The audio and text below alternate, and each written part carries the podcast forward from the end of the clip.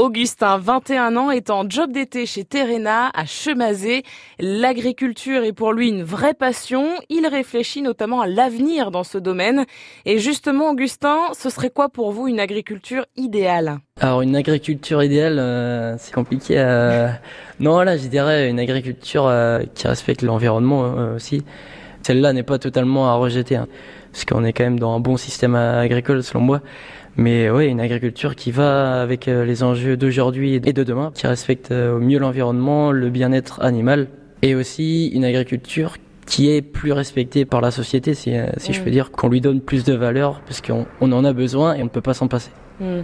Alors Augustin, nous sommes chez Terena dans l'entrepôt à Chemazé, là où les euh, agriculteurs commandent ce dont ils ont besoin en fait hein, pour leur agriculture, mais on peut aussi faire un petit tour dans le magasin ouais. parce que évidemment pour tous les agriculteurs qui nous écoutent et je le sais qu'ils sont nombreux et merci d'ailleurs, ça vous semble évident un peu ce qu'on achète chez Terena, mais pour ceux qui ne sont pas du milieu et il y en a beaucoup aussi, c'est ça paraît moins évident. Alors on peut faire un petit tour.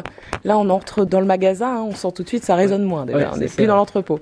Qu'est-ce qui se vend le plus ici alors Augustin? Les produits d'élevage, produits pour, euh, pour les veaux, pour les vaches. Parce qu'on se rend pas compte euh, du, du soin qu'il faut apporter aux vaches. Quand il faisait vraiment chaud, c'est ce qu'on vendait le plus, c'est les sachets pour euh, réhydrater euh, les veaux.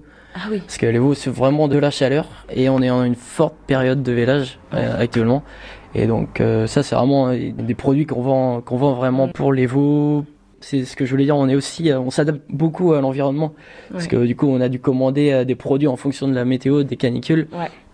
Ici là on va avoir un sac de poudre euh, exprès pour les vaches euh, les vaches laitières pour qu'elles continuent à produire de lait sans stress thermique. Sinon on aura tout ce qui est euh, bon, ce qu'on appelle des pierres alléchées dans dans le milieu donc Les des pierres aliments. alléchées. Ouais. Ça c'est pour les génisses. Euh, ouais, pour les génisses, ouais, principalement, ouais. Euh, donc euh, pour Donc ça les- se présente en- avec un, un seau, avec c'est comme de la terre un peu dans ce seau-là. Ouais, c'est des minéraux surtout.